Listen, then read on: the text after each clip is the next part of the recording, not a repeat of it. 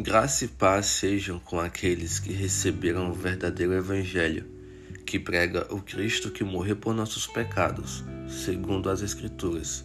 Foi sepultado e ressuscitou no terceiro dia, segundo as Escrituras. O verso-chave da mensagem de hoje está em 1 Coríntios, capítulo 15, versículos 3 e 4, que diz: Pois o que primeiramente lhes transmiti foi o que recebi que Cristo morreu pelos nossos pecados, segundo as Escrituras, foi sepultado e ressuscitou no terceiro dia, segundo as Escrituras. Fui perguntado sobre o que é coaching e vou tentar dar um breve resumo com base no meu conhecimento superficial sobre o assunto. A palavra coach vem do inglês e significa treinador. Essa definição está disponível a todos na internet.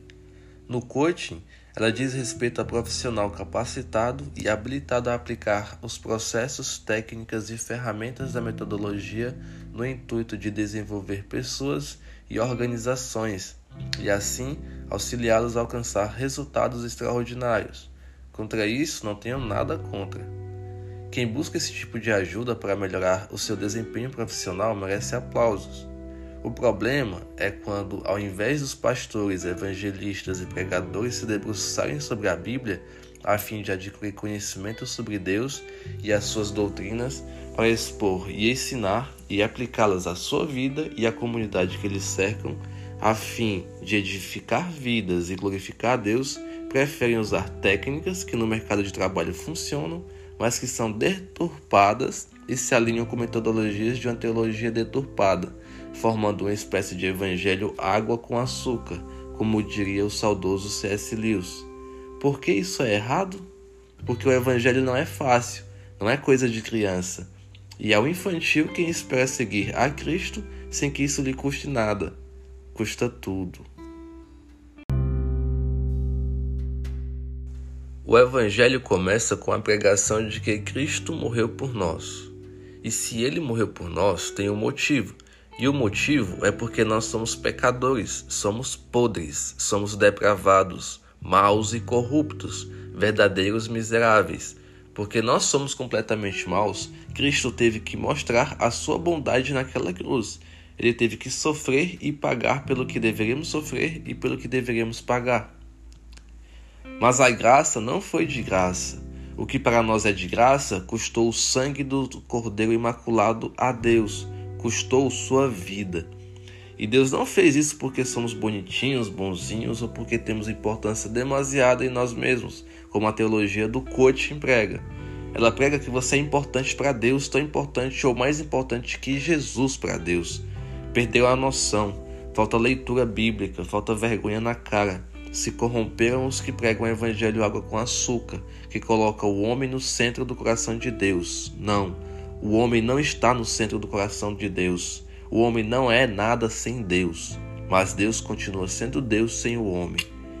O homem foi feito à imagem e semelhança de Deus, não na parte material que se pode ver e tocar, mas, segundo os teólogos, na personalidade, mente e coração, relacionando-o à emoção. E o que a Bíblia fala sobre o nosso coração? Que ele é enganoso, que ele é duro e rebelde. Portanto, nossas emoções são doentias, totalmente corrompidas pelo pecado e necessitam de cura e transformação.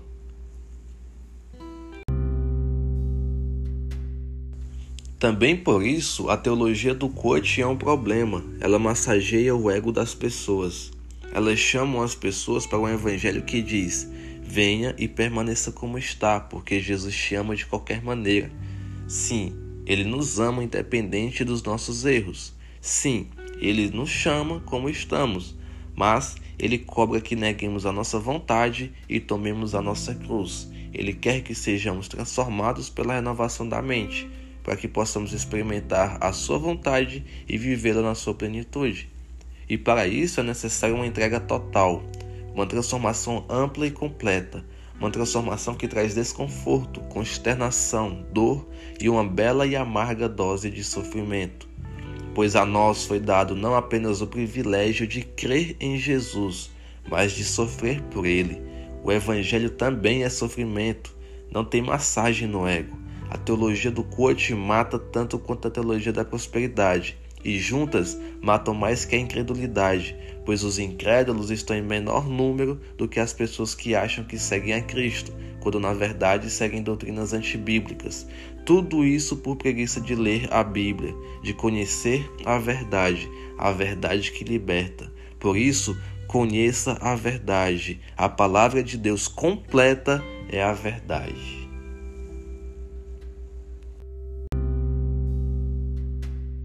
Pai, obrigado pelo sacrifício de Jesus e pelo seu Evangelho.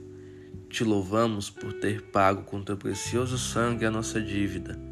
Restaura, Senhor, o nosso coração, purifica-o e ajuda-nos a pregar e a viver a tua palavra por completo, entendendo e aplicando as doutrinas cristãs à nossa vida. Dá-nos entendimento e discernimento para julgar tudo o que é nos dito para que possamos identificar as heresias e seguir somente a verdade, para honrar e glorificar o teu santo nome. Amém.